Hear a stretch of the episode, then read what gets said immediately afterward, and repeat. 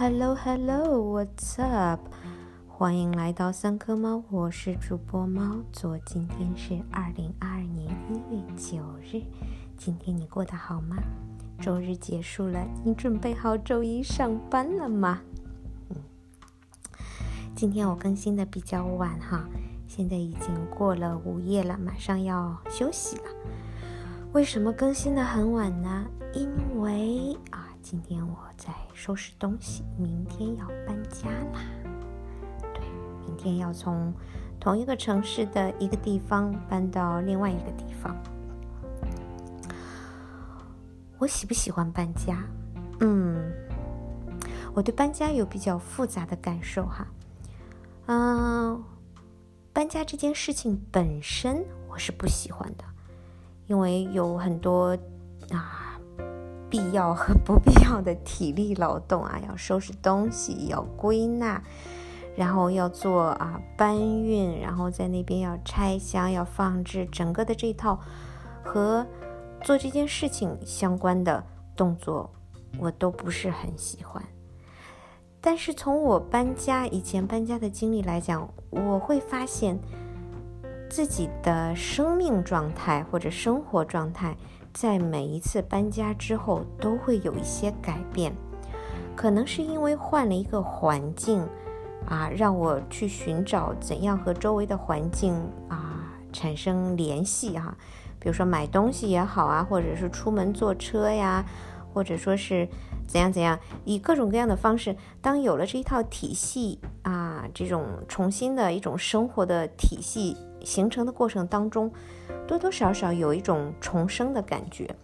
然后在这个重生的过程里面，以前经常会，呃，就是呃惯例 routine 一般做的事情，仿佛也会在这个过程当中有所改变，甚至是有所优化。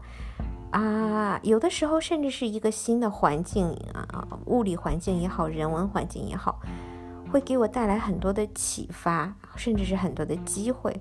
所以搬家本身有一种啊，就是既不喜欢这件事情，然后我又很向往，是很复杂的一种感情。然后还有一个我发现有趣的事情是，同城搬家要比换城市或者说换国家的这种搬家更加复杂。你有没有发现？因为是这样的，同城搬家。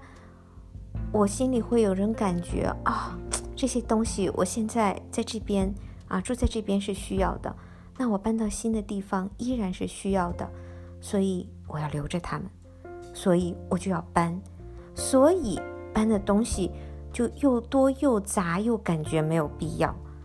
那如果是换一个城市或者是换一个国家，我会有一种。坦然地扔掉一些日用品，扔掉很多不必要的东西，让自己轻轻松松上路的感觉。所以换一个国家，我只要拎一个箱子。但是很很悖论的是，在同一个城市搬家，我就像就就像逃难一般啊，大大小小、零零碎碎的东西带一身，这是很有意思的。那其实我本身啊。已经是算是搬家比较多的人，跑过很多国家，跑过很多城市，然后在同一个城市里面也搬过，也住过很多地方。所以在多次多次搬家之后呢，我在最近几年几年啊，主动加被动的形成了一种极简的生活方式。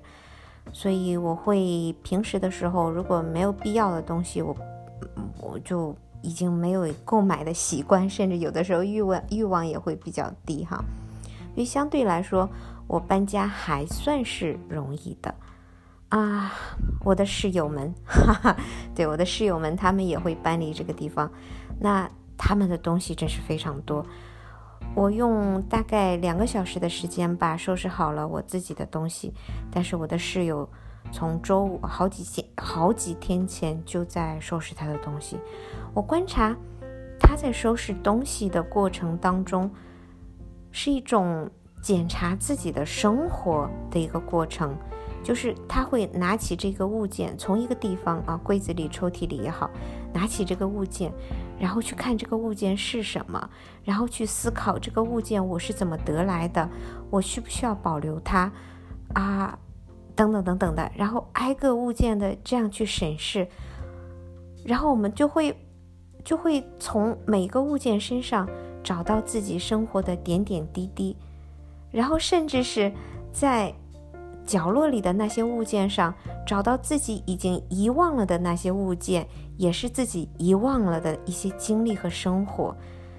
所以我观察我室友收拾东西的过程，就是在观察他在过去的几年走过的人生，啊，这是非常有趣的。嗯，所以我很好奇的，就是很想知道你是怎样的一种。啊，和物品的关系呢？你搬家是怎样的一种感受呢？如果有机会的话，希望你能够和我分享。谢谢你收听这段声音，啊，我们明天见。